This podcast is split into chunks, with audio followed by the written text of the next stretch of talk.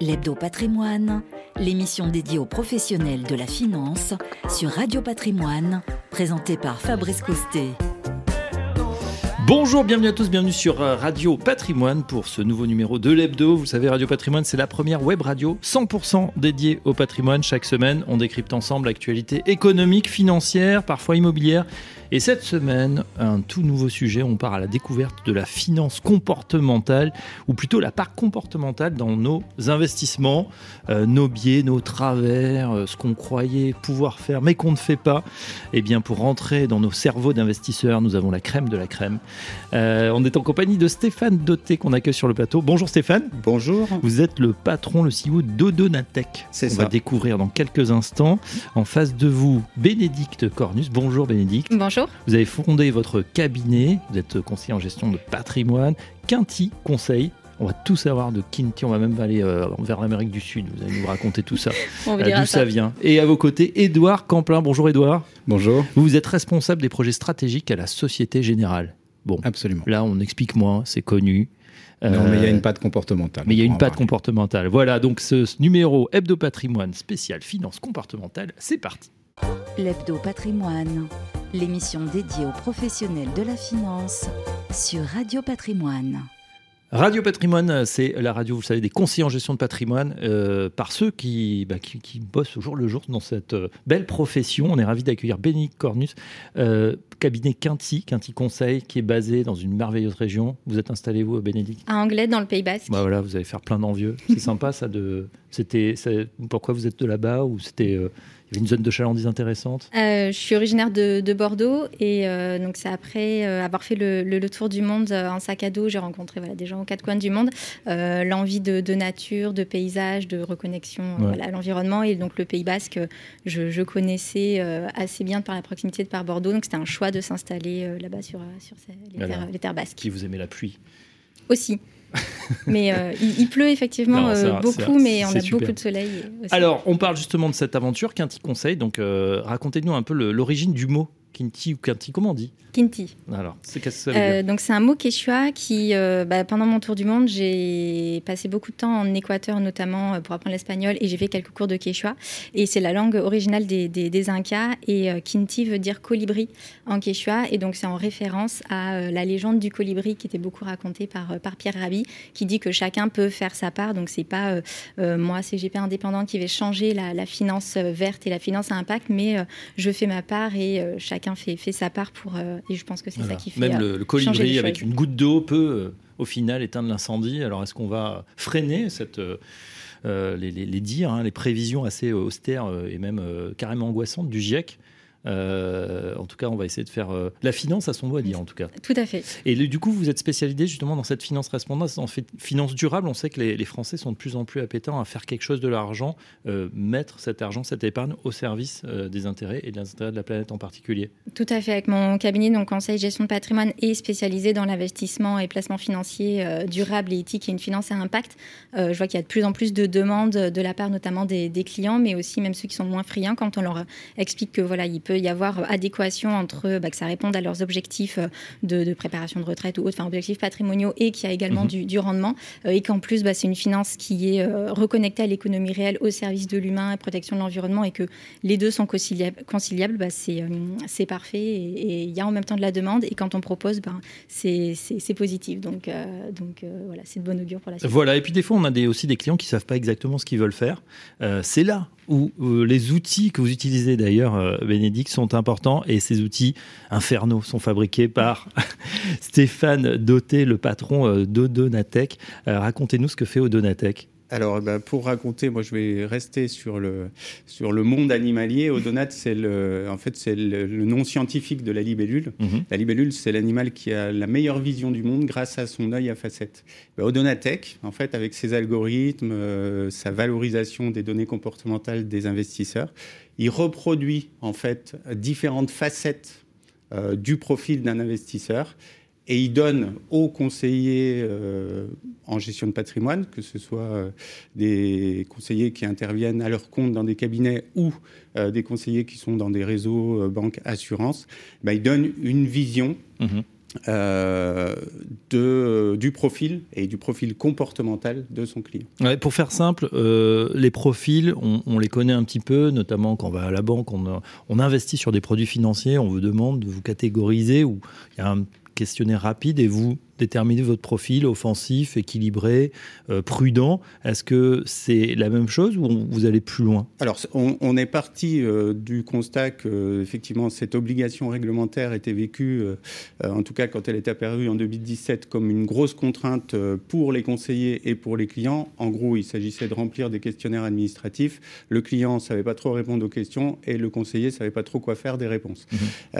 donc moi, je suis parti, je travaillais dans la banque, j'ai vu cette réglementation arrivée et je me suis dit qu'on parlait de connaissance client et qu'il y avait vraiment du sens à transformer euh, cette contrainte en opportunité. Et donc, j'y ai vu une opportunité euh, de marché euh, pour lancer euh, Donatech. Et donc, aujourd'hui, oui, on va plus loin. On va plus loin comment On va plus loin par rapport à l'expérience client, plutôt, puisque plutôt mhm. que de proposer un questionnaire, on propose des applications digitales sur le web. ces applications, le client est confronté à des scénarios sous forme de jeu et non pas à des questions. Du coup, il comprend mieux ce qu'il fait. Donc, il y a une vertu pédagogique, une vertu d'éducation financière et on sait mhm. très bien que beaucoup de gens en manquent. Donc le rôle du conseiller est aussi de contribuer à l'éducation financière de son client. Et puis derrière, euh, l'innovation, c'est que euh, on utilise des techniques de finance comportementale éprouvées, puisqu'elles ont fait l'objet de, de, de, de, prix Nobel. Donc on peut, on peut être sur un niveau de scientifique validé et qui permettent de restituer un bien meilleur profil de l'investisseur que juste de dire il est prudent, dynamique, avec des questions et un score en moyenne pondérée par rapport aux réponses à ces questions. Et compréhensible et par le client qui va peut-être découvrir des choses sur lui-même et par le conseiller, bien évidemment, pour euh, faire une bonne application. Si je vous entends bien, ça veut dire qu'on a une espèce de gamification du profil, euh, du parcours en tout cas, un parcours que vous connaissez par cœur dans les banques. Je me tourne vers Édouard Complin, responsable des projets stratégiques à la Société Générale. C'est ce fameux KYC, Know Your Customer, euh, connaître son client, qui est obligatoire. Et c'est vrai qu'il est ce, dispositif, il est assez, assez, assez décevant et assez ennuyeux finalement pour, pour les clients. Euh, Edouard, on a, on a, vu cette inflation réglementaire qui a touché d'ailleurs le monde des CGP. Alors oui, on est euh, effectivement dans une inflation réglementaire, évidemment au bénéfice du, client, euh, même si malheureusement parfois c'est ressenti un peu négativement par le mmh. client, puisqu'on a un échange obligatoire. alors on a tout l'administratif, hein, mais si on reste sur la partie échange et profil du client, c'est relativement important pour le client, puisque l'objectif c'est de lui présenter des produits qui sont en adéquation avec ses, avec ses besoins mais euh, il faut dépasser la contrainte réglementaire, c'est-à-dire simplement cocher des cases pour savoir s'il a envie d'avoir euh, des actions, des obligations, s'il est euh, plus ou moins friand de risques, pour être vraiment dans du comportemental, puisque mm. bien évidemment la définition, par exemple, de risque pour vous et de perte en capital importante n'est pas forcément la même chose, que ne sera pas la même que pour moi. de même, la notion de risque que vous acceptez ne sera pas forcément la même en termes de, de, terminologie que ce que moi je peux retenir. Donc c'est un passage obligé, c'est un passage pour le bien du client. Toutes les banques, évidemment, euh, s'y confortent et ça aide le dialogue. Mais est-ce que ça aide vraiment ou est-ce que c'est pas une façon, je vais être un peu provocateur, mais de se protéger pour la banque et dire, ah, tiens, moi j'ai voilà, on m'a dit euh, le, profil était offensif, j'ai fourgué ou j'ai voilà, je lui ai donné tel produit et puis finalement ça a baissé de 50 ans, c'est pas ma faute, il avait coché la, la bonne case. J'ai l'impression que ça aide pas vraiment en fait, ça fait beaucoup d'inflation réglementaire pour euh, au final, j'ai l'impression qu'on protège plus les banques que le client. Alors ça dépend comment on l'utilise. Euh, si on l'utilise dans cette approche de euh, je cherche à me protéger, finalement, euh, on demande à un client de remplir un questionnaire et mmh. puis on va lui dire de cocher toutes les cases qui vont bien, à savoir d'être catégorisé par exemple client professionnel. Comme ça, on peut effectivement lui donner tous les produits ou lui vendre tous les produits. c'est pas comme ça qu'on l'utilise et c'est pas comme ça généralement que les banques l'utilisent non plus ou que les conseillers les, utilisent. L'objectif, c'est justement de faire un point de rendez-vous et, et d'essayer d'affiner en fait cette connaissance client et c'est souvent et pour une fois à mon sens le régulateur euh, nous y aide. Euh, c'est euh, nous forcer un peu la main peut-être pour passer plus de temps avec les clients pour mhm. comprendre leurs besoins. Certains régulateurs et c'est le cas notamment du régulateur européen l'ESMA a commencé justement à déclarer que l'autodéclaratif c'est-à-dire quand le client répond tout simplement à des questions n'était pas forcément suffisant et qu'il fallait avoir recours à de la finance comportementale éventuellement par le biais d'outils digitaux. Mais en tout cas aller un petit peu plus loin que le déclaratif, l'autodéclaratif des clients. Alors l'autodéclaratif, effectivement, euh, bon voilà, cette anecdote, effectivement, quand le marché monte, en tout cas les marchés sont ouverts, tout le monde est très offensif, tout le monde a envie d'avoir plein d'actions, plein prendre, prendre plein de risques pour évidemment avoir des profits. Bizarrement, dans des, situations comme aujourd'hui où on est plutôt dans le négatif, tout à coup on regarde et on dit bah tiens non non, finalement le profil n'est pas si offensif que je pensais. Est-ce que comment vous orientez dans les cabinet de gestion de patrimoine, le client comme ça. Il vous fait confiance finalement ou c'est vous qui devez détecter, peut-être à l'aide des outils de, Stéphane, à quoi euh, que, lui, que lui adresser comme bon produit? Oui, alors moi, avec ma spécificité plus de, placement mmh. euh, éthique et durable, j'ai vraiment une stratégie, une vision long terme. Donc en fait, on bâtit avec le client une stratégie euh, de, sur des thématiques euh, dans lesquelles il, croit et il veut investir. Ça peut être l'innovation, ça peut être le, retour un peu plus à, la terre, l'habitation, le, logement. Donc c'est vraiment des thématiques long terme. Et après, on choisit effectivement si on va sur des choses plus ou moins risquées. Mais du coup, je suis moins impactée en fait, moi, dans mon cabinet, de la façon dont j'ai créé mes, mes allocations pour mes clients. Je suis moins impactée avec aujourd'hui euh, les marchés qui baissent beaucoup parce que on est parti sur une stratégie long terme, donc les clients sont pas long terme. c'est quoi Parce que ça peut être euh, deux ans pour certains, cinq ans pour d'autres, dix ans. On est sur dix ans. Ouais, ouais. Après, euh, effectivement, on est plus sur court terme, on est sur 0, 3 ans. après moyen terme, on peut être sur du 5, 6 ans et long terme, c'est plutôt 10 ans. Et on est vraiment sur une vision stratégique. Donc aujourd'hui, c'est un petit peu secoué, mais du coup, j'appelle mes clients, c'est là où la relation de proximité du conseiller leur dit, ben voilà, aujourd'hui, c'est un peu chahuté, ça a un petit peu baissé, mais c'est pas grave parce que vous saviez que ce montant-là que vous avez investi, bah, il n'était pas, euh, il n'y avait pas besoin de le récupérer euh, maintenant. Euh, donc là, ça baisse un petit peu, mais notre, stratégie, c'était voilà, de, rester sur du Est-ce que ça veut dire dormez braves gens finalement Dans 10 ans, on en reparlera, vous inquiétez pas. C'est un, peut-être un mm. blip comme on a vu avec le Covid d'ailleurs, hein, parce que mars 2020, c'est vrai que le marché avait fortement baissé, ça s'est repris après. mais finalement, vous leur dites, vous êtes, voilà, vous êtes entre de bonnes mains ou vous êtes sur un, temps long d'investissement? Exactement. Alors, pas de boule de cristal, hein, je ne sais pas comment ça va se passer dans, dans l'avenir, mais l'idée, c'est de faire des, des, points réguliers pour voir effectivement comment ça évolue, si le client est, est OK de continuer à rester sur, euh, sur les thématiques euh, mmh. qu'on a, euh, qu'on a, qu'on a validées. Et surtout, enfin, moi, c'est ma vision et, ce que je pense, c'est que surtout sur ces thématiques de long terme, de protection de l'environnement, d'entreprises de, qui respectent leurs salariés, c'est vraiment des, des entreprises plus résilientes qui seront, pour moi, moins, moins, moins, moins sensibles. Sensibles, exactement, à, ce, à, ça, et en tout cas plus résilientes. Dans le long terme, on va le voir, parce que c'est vrai que ce premier trimestre, il a été assez défavorable à, la finance euh, durable. Euh, Stéphane Doté, donc chez Odonatech, ça veut dire que comment vous travaillez pour euh, peut-être travailler sur ces algorithmes ou déterminer les profils clients? Vous avez une cohorte comme ça de, de, gens ou ou c'est des modélisations? Alors il y a, oui, c'est essentiellement de la modélisation. Il y a en fait il y a deux choses. Il y a la modélisation donc qui a été qui a fait l'objet euh, de recherches expérimentales euh, et qui permet de modéliser le comportement, la personnalité financière d'un investisseur, de détecter euh, les biais dont on va sans doute parler, mmh. mais que vous évoquiez. En préambule.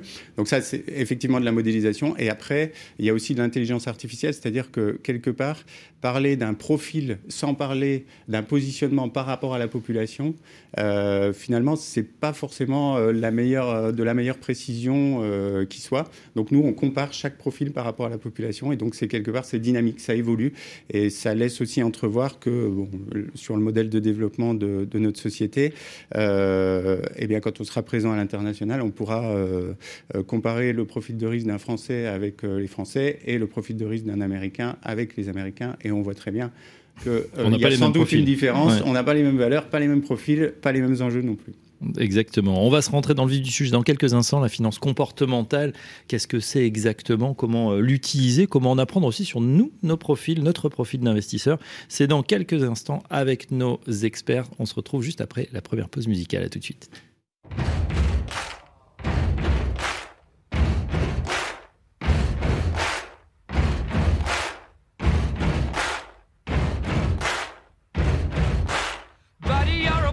make a big noise playing in the street. Gonna be a big man someday. You got mud on your face, you big disgrace.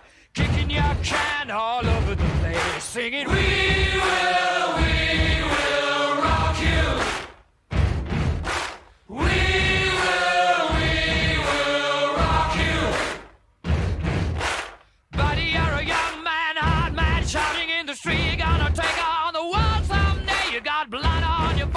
a big disgrace, waving your banner all over the place. We will, we will rock you. Sing it, oh, we will, we will rock you. Buddy, you're an old man, poor man, pleading with your eyes, gonna make you zombie someday. You got mud on your face, big disgrace. Somebody better put your bag.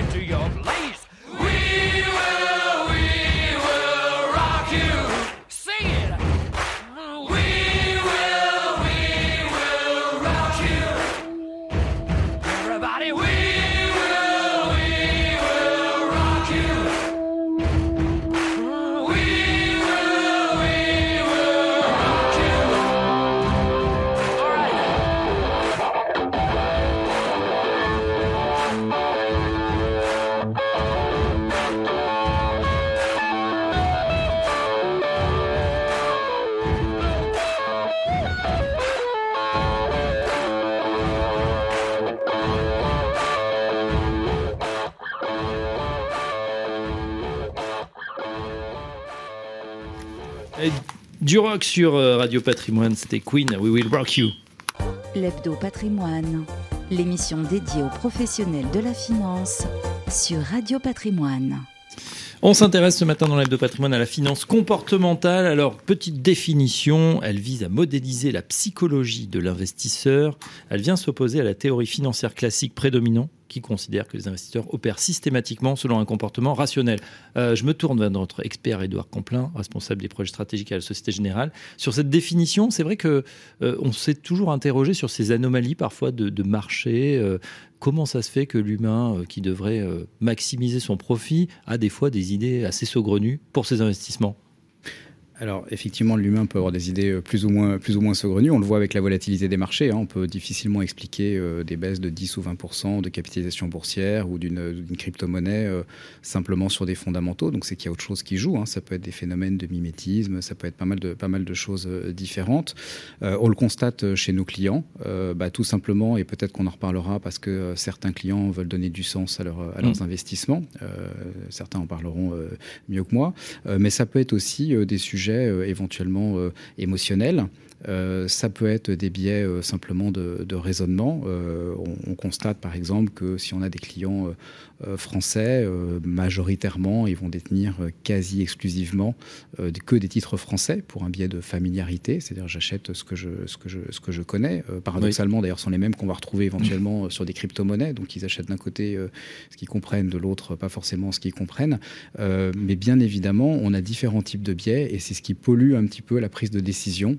Et donc, on n'est pas forcément, on va pas avoir un comportement optimal dans cette recherche du couple rentabilité versus versus risque. Si je le dis de manière euh, plus simple, c'est vieux comme le monde, hein. c'est ce que les Anglais appellent fear and greed, hein, la peur d'un côté, ou la peur de rater une opportunité, hein. on l'a vu avec le fameux FOMO, et de l'autre côté, greed, c'est la, cupidité, c'est-à-dire que on a envie quand tout monte, euh, et, là on peut monter et créer des bulles, et puis à l'inverse, on peut être dans des, dans des moments euh, comme aujourd'hui, un peu de psychose, on l'a vu sur le Nasdaq qui dévisse très très violemment. Est-ce que est-ce que c'est toujours les mêmes ressorts, ou est-ce que je me tourne vers les peut-être vers la technique aujourd'hui, on a aussi quelque chose de la, finance au-delà du comportement qui est euh, qui est propagé aussi par les algorithmes. C'est-à-dire qu'à un moment, on a l'impression aussi qu'on a euh, euh, qu'on avait déjà des biais comportementaux, mais en plus que ça va plus vite parce que c'est accéléré par la technique. Oui, euh, oui, sans doute, euh, ça va plus vite parce que c'est accéléré euh, par la technique. Si on parle de biais, la technique accélère peut-être quelque part le biais moutonnier, c'est-à-dire mhm. qu'on a tendance à la technique et la communication, c'est-à-dire qu'on a tendance à bah, faire un peu tous la même chose au même moment. oui, la technique peut accélérer ça.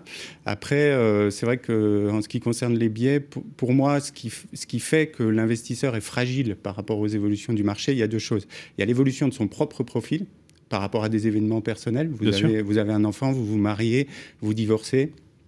Tout ça évolue. Et après, il y a les événements sur son portefeuille ou sur les marchés euh, et qui euh, sont, vont agir en fait différemment sur la psychologie de l'investisseur. Et c'est ce qui explique que les gens euh, prennent des décisions qui alors, je ne sais pas si on peut dire irrationnel ou rationnel, parce que pour moi, ce n'est pas forcément le débat, mais en mm. tout cas, qui vont être en, rupture avec la stratégie long terme dont euh, Bénédicte parlait. Bénédicte, c'est arrivé, euh, certains profils, effectivement, on peut avoir des accidents de la vie, effectivement, euh, perte d'un conjoint ou divorce.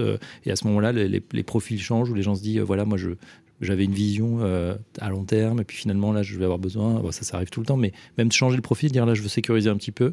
Tout à fait. Et, euh, et chaque, enfin, normalement au moins chaque année, mais même euh, ça peut être deux fois par an, mais chaque année, on doit, euh, et il faut le faire, de, voir le client pour justement revérifier que sa situation est toujours, lui, même son profil et sa situation soit toujours en, adéquation avec ce qu'on avait validé, parce qu'effectivement, tout au long de la, de la vie, ben, les, les, situations changent.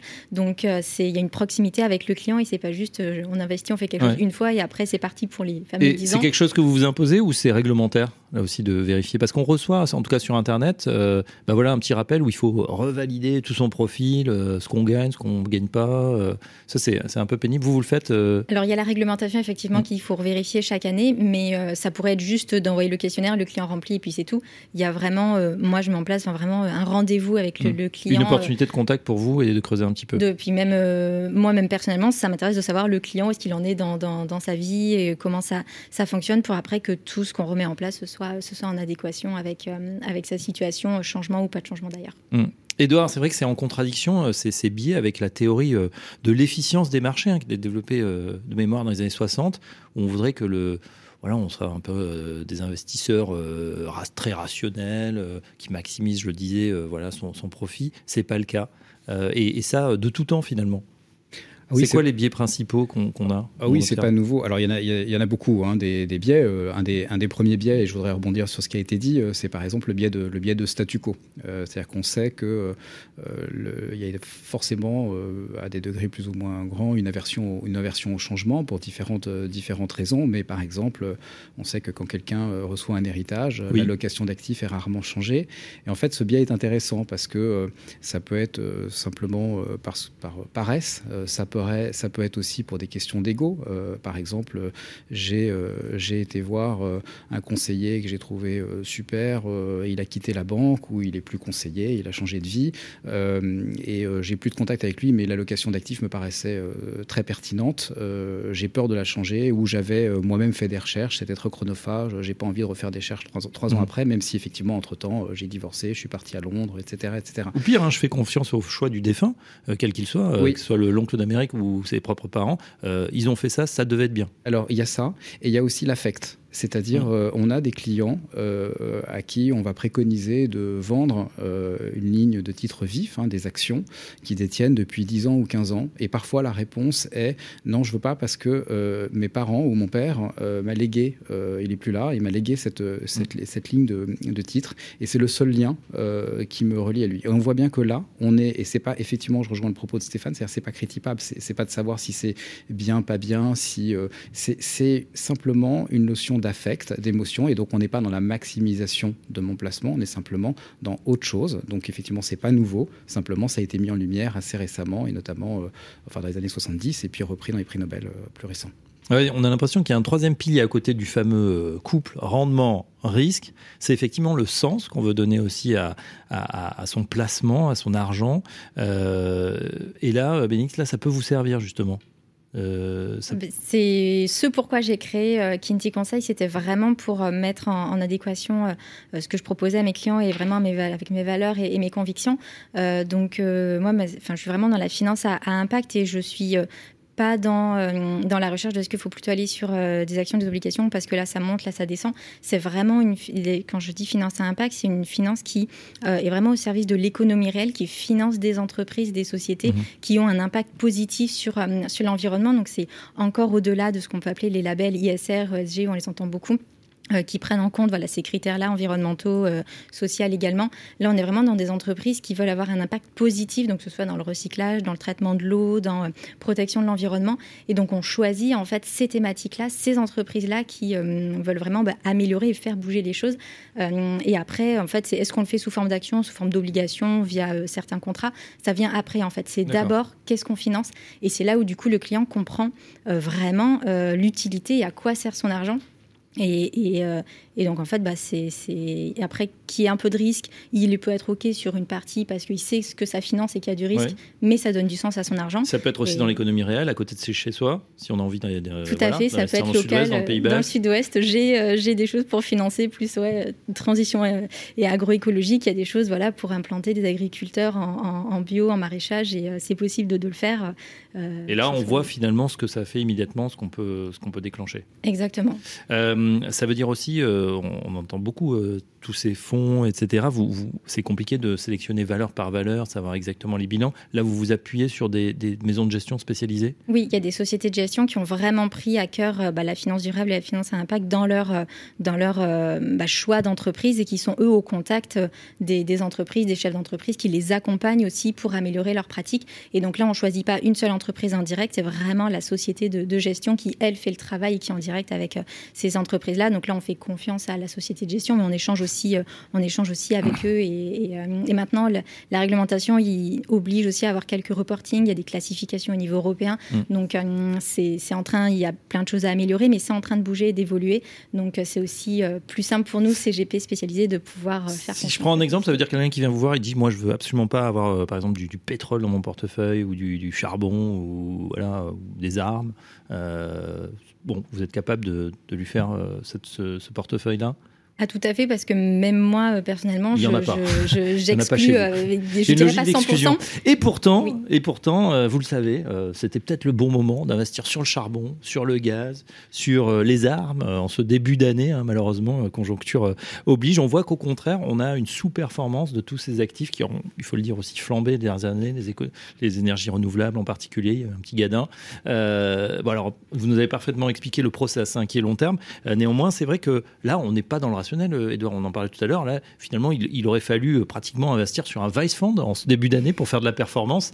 Euh, et on voit que ce troisième pilier, il est très important, c'est-à-dire le sens qu'on donne à son épargne, même si c'est pas forcément. Euh, là, on est dans le pur comportemental. Oui, alors on est dans le pur comportemental. On, a ça chez nos clients et, pour. Euh, pour compléter, on a également euh, tout le volet euh, philanthropique hein, d'organisation justement de cette, de cette philanthropie de certains de nos, clients. On a, on a des clients qui sont fortunés et qui rejoignent cette préoccupation de donner du sens à leur argent, c'est-à-dire, certes, je suis fortuné, alors éventuellement c'est aussi très français, hein. je, suis, je peux être gêné par ma fortune, et donc je suis plus à l'aise en faisant le bien autour de moi d'une façon ou d'une autre. on a nous-mêmes pris un, virage très fort hein, sur justement, alors on est plutôt sur des labels, effectivement, euh, fonds ISR, euh, mais également le développement de la philanthropie pour mm-hmm. justement accompagner ses clients. Donc on n'est pas dans l'optimisation euh, du rendement du patrimoine d'un client, mais je ne crois pas que la banque privée soit là nécessairement uniquement pour maximiser ce retour. Il est également là pour être à l'écoute du client, et donc on peut être dans l'émotionnel, on a le droit de donner du sens à l'argent, c'est important. Ouais, c'est intéressant ce que dit Edouard. certains qui peuvent être gênés effectivement par une fortune euh, héritée ou bâtie et, qui veulent effectivement euh, la mettre à, disposition, philanthropie ou euh, finances durables. Euh, vous disiez tout à l'heure, c'est vrai que les comportements ne sont pas les mêmes. Vous, vous avez une vision justement entre les Européens, les, les, les Américains, etc. Il y a des outils qui montrent quand même qu'il y a des disparités, des différences? Alors pour l'instant, le, le, développement de la société fait qu'on n'est pas encore implanté euh, partout dans le monde. Pas encore à Wall Street alors non, Stéphane. Non, non, on n'est pas encore à Wall Street, mais bientôt je, je reviendrai l'annoncer d'ici quelques jours, comme on dit. non, le, le, oui, bien sûr, il y a des différences, mais honnêtement, j'ai pas de, j'ai pas d'études particulières. Si ce n'est, si ce n'est de dire quand même que sur le sens que les gens veulent donner à leur argent, on travaille un peu avec euh, le Canada et en l'occurrence, euh, mm. ils nous disent qu'en fait en Europe, on est en avance euh, par rapport justement à l'Amérique du Nord sur ces notions-là. Et moi, ça me plaît bien parce que dans le développement d'une start-up, pour une fois qu'on travaille sur des technologies qui, où l'Europe est en avance par rapport à l'Amérique du Nord, je me dis qu'il euh, y a sans doute un credo euh, qui est intéressant et sur lequel, du coup, puisqu'on commence à travailler avec des Canadiens, en fait, c'est nous qui apportons l'innovation. Mm. Donc ça, c'est plutôt euh, sympa. Oui, mais c'est vrai que c'est extrêmement innovant parce que on, peut se dire, on a vu hein, des, plateformes de, dans la fintech extrêmement voilà, en forme en ce moment. Il y a beaucoup de capitaux qui s'investissent, mais c'est souvent pour voilà, des Robinhood, de Like, des, des, plateformes d'échange, etc. Et peu finalement de cette finance comportementale, a l'impression qu'elle est. Alors, il y a un questionnaire, il y a aussi une, gamification, ils le font plutôt bien, mais au final, on a, on a l'impression que ça peut encore s'améliorer, qu'on peut aller de manière plus fine détecter peut-être les besoins, les envies cachées peut-être des clients. Ah bah clairement, et là, euh, il y, a, bon, y, a, y, a deux, y a deux notions. Il y a d'abord que les sciences comportementales euh, sont relativement récentes. Dans, dans la finance comportementale, c'est des prix Nobel qui, euh, qui datent de quelques années, quelques mhm. dizaines d'années, donc c'est très récent. La deuxième chose, c'est qu'en termes de comportemental, la data, la fameuse data dont tout le monde parle, apporte beaucoup. La lecture de la data, la compréhension de la data peut apporter beaucoup sur la compréhension du comportement des clients. les grands, les GAFA l'utilisent euh, Google, Amazon utilisent ça pour décrire le comportement du consommateur et on le voit, c'est très pertinent, très performant. Si on utilise cette data, et c'est tout l'enjeu euh, de Donatech, pour lire et prédire le comportement du client et donner euh, des, des, valeurs, des, données, des, scores à forte, des clés à forte valeur ajoutée aux, aux conseillers. En fait, le conseiller, c'est d'ailleurs on revient au titre de l'émission, le conseiller va arriver à se différencier, à valoriser son approche par l'approche comportementale. Et pour moi, c'est ça l'avenir. Voilà, on continue à parler de cette approche comportementale dans la finance avec des exemples pratiques. C'est dans un instant. À tout de suite.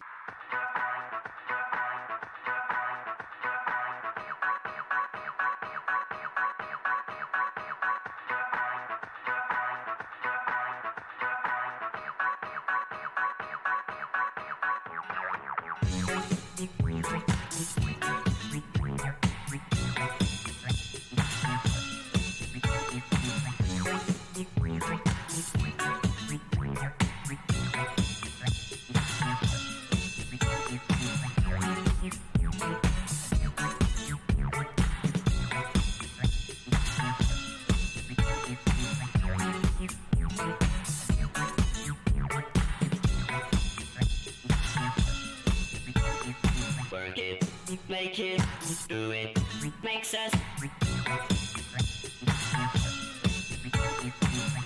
Harder, better, faster, stronger.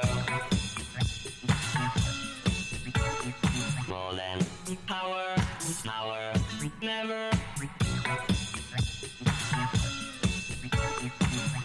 Ever after work is over. Work it, make it success. Harder, better, faster, stronger.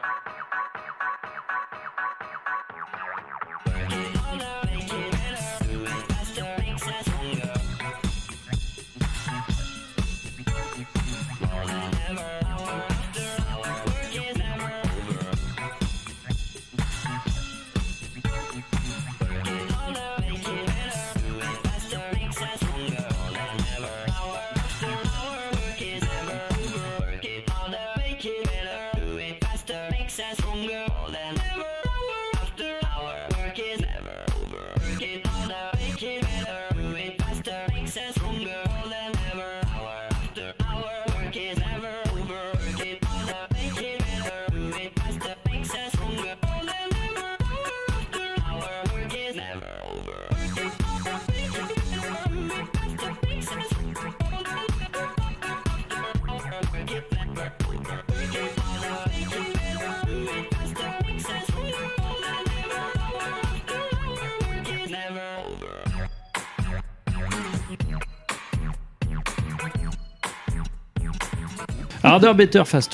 C'est euh, le, titre phare des Daft Punk.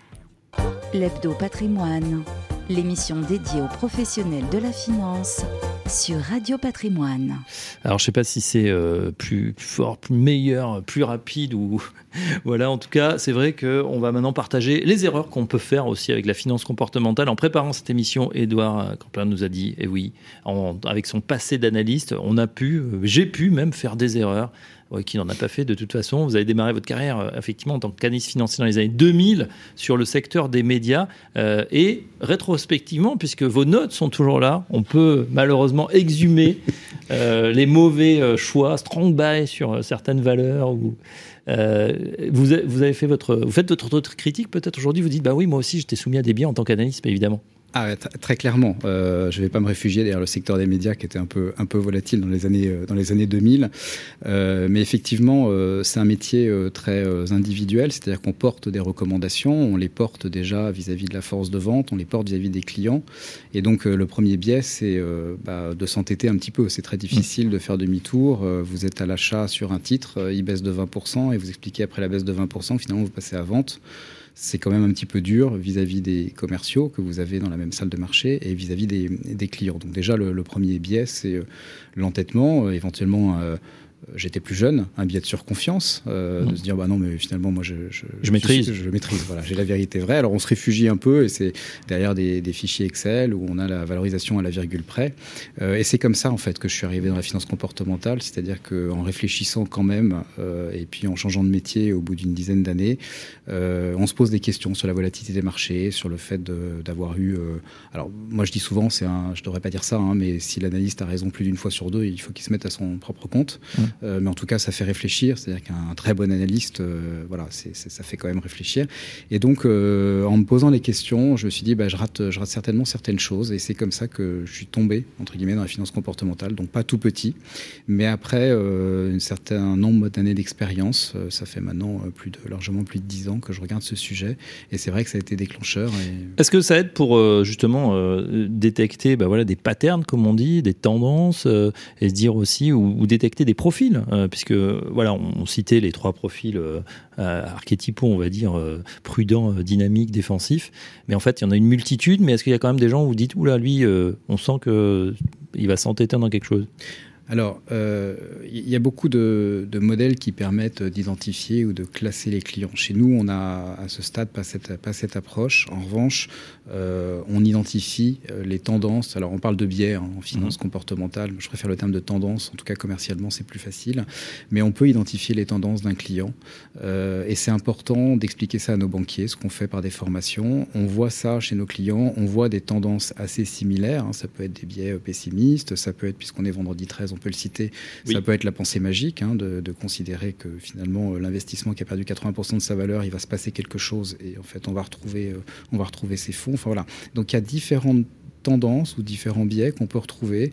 Euh, mais sur les personnalités, on n'est pas encore arrivé à un stade et je ne sais pas si c'est complètement souhaitable d'aller vraiment catégoriser ou cataloguer le client. Hum. Est-ce que vous pensez, euh, Stéphane, je passe plutôt aux, spécialistes de la, de la, et de la technique et des data, que ça sera possible un jour Parce qu'on laisse beaucoup de traces maintenant, euh, même à notre insu, hein, à l'insu de notre plein gré. Ah Est-ce que ça pourrait être possible d'avoir de déterminer très très finement un profil? Bah, non seulement je pense que c'est possible, mais c'est ce qu'on ce développe, ce qu'on veut faire.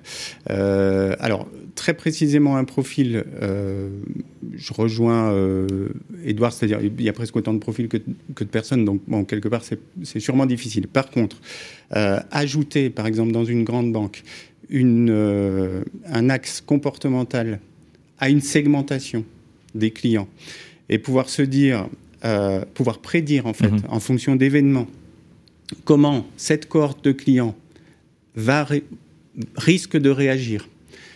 Et du coup que ça implique un contact du conseiller à ce moment-là, mmh. que le conseiller va avoir le moyen de bien comprendre qui est son client puisqu'il est classé dans une cohorte et qu'on va décrire ce segment, ben moi, c'est un modèle auquel je crois pour les modèles de distribution et c'est pour moi ce qui va faire leur valeur euh, dans l'avenir. Et c'est ce qui va leur permettre, à mon sens, de finalement, si on résume, contacter le bon client au bon moment, pour la bonne raison, plutôt que d'avoir une approche, je caricature, mais presque à peine, d'avoir une approche de masse et d'avoir une approche qui, des yeux de l'épargnant, ressemble à une approche hmm. de push produit de vente. C'est vrai. Voilà. Contacter le, bon client au bon moment ou quand il en a besoin. J'ai l'impression que c'est ce que fait un peu euh, le conseiller en gestion de patrimoine. Euh, voilà, il fait, comme Monsieur Jourdain, il fait déjà ça sans le savoir euh, parce qu'il connaît son client finalement.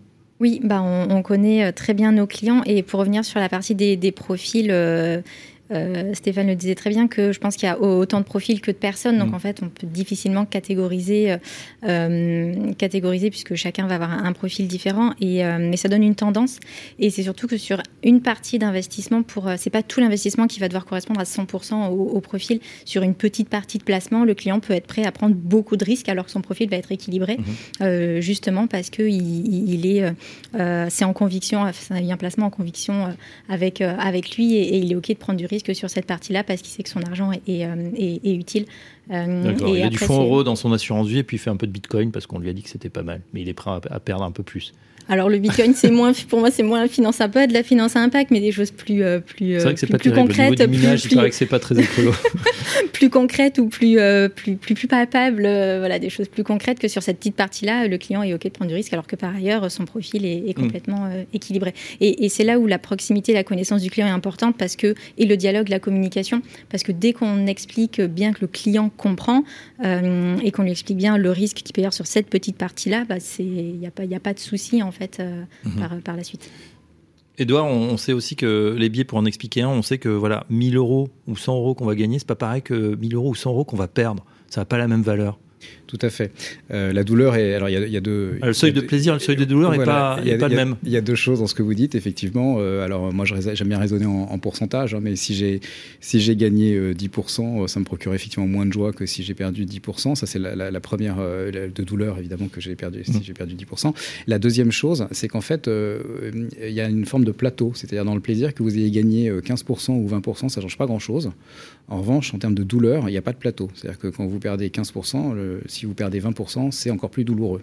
Et donc ça, c'est une asymétrie qui est relativement importante parce que ça explique bon nombre de comportements des clients qui vont vendre un peu trop tôt des actifs sur lesquels ils ont une plus-value et qui vont avoir tendance à ne pas monétiser un actif, euh, enfin, la, perte potentielle d'un actif en, moins-value, euh, alors que d'un point de vue rationnel, euh, il, faudrait mieux ça, bah couper la main, perte de bras. Exactement.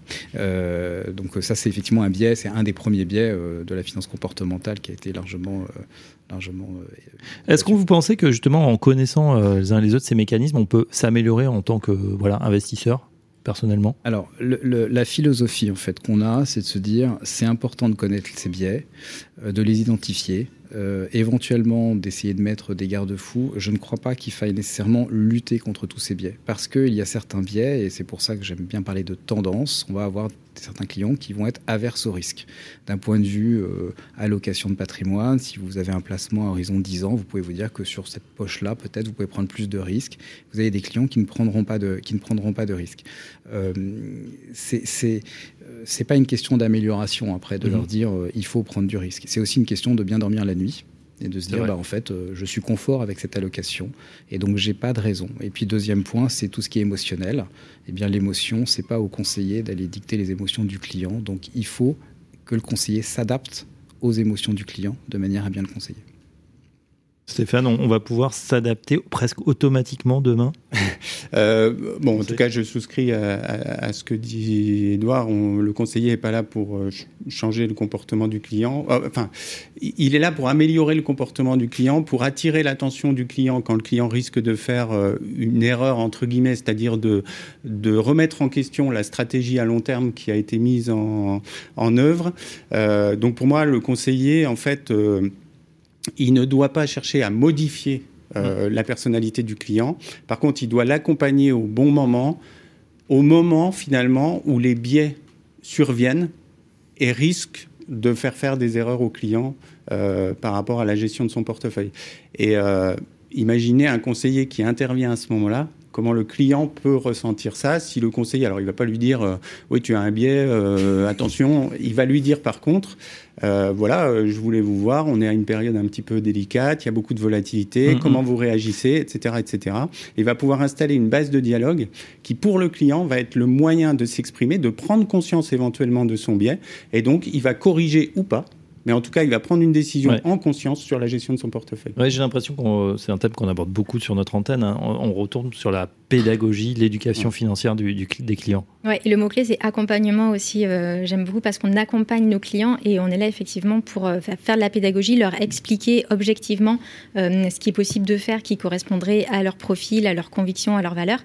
Et après, le client prend la décision de, de faire ou de ne pas faire et que ce soit rationnel ou non. effectivement, on n'est pas là pour, pour juger, mais lui expliquer, faire de la pédagogie et de l'accompagnement et lui présenter l'ensemble des, solutions, des possibilités avec chacune ses avantages, ses inconvénients. Mmh. Et après, le client euh, prend la décision, euh, la décision finale. Ben voilà, on en sait un petit peu plus sur cette finance comportementale. Sur nos biais, on a bien compris que voilà, il fallait pas forcément lutter contre ces émotions, il fallait peut-être d'abord les décrypter, les connaître. Un conseiller en gestion de patrimoine peut bien sûr nous y aider.